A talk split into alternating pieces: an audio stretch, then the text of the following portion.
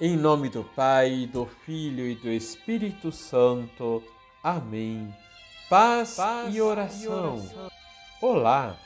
Que o Senhor derrame inúmeras bênçãos sobre a sua vida.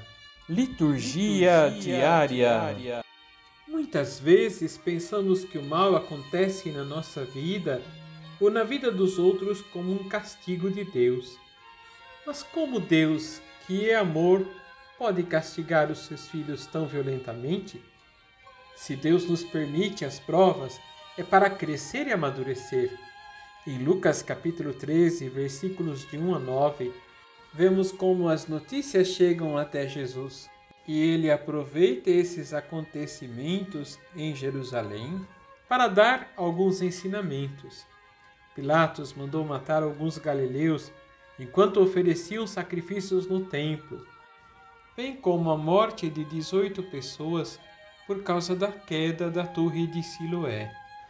Diante desses fatos conhecidos por todos, Jesus afirma a urgência da conversão. Se não houver conversão, diz Jesus, podemos morrer do mesmo modo.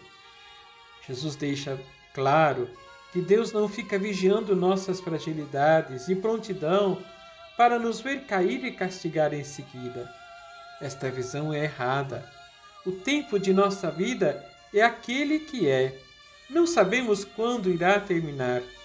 Portanto, é sempre tempo de dar frutos de boas obras, enquanto tivermos tempo. A parábola do dono que procura frutos na figueira plantada na sua vinha completa o ensinamento sobre a conversão, nos mostrando outro aspecto muito importante a paciência de Deus, a sua imensa misericórdia e a vontade de salvação. A figueira é uma alusão a Israel, que, se afastando continuamente de Deus, não dá os frutos esperados. Mas a paciência e o cuidados, cheios de amor com a videira, para ver se dá frutos, expressam a intervenção salvífica realizada por Jesus com a sua intercessão junto do Pai. Esta ação de Jesus não é só em favor de Israel, mas de todos nós. Vamos rezar? Senhor, vos pedimos a graça de nossa conversão, que nunca nos desviemos do caminho da vida que leva à plenitude da vida que é o céu. Dai-nos um coração perseverante nas coisas do reino especialmente no nosso compromisso em defender a vida. Assim seja.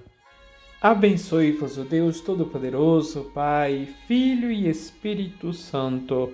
Amém.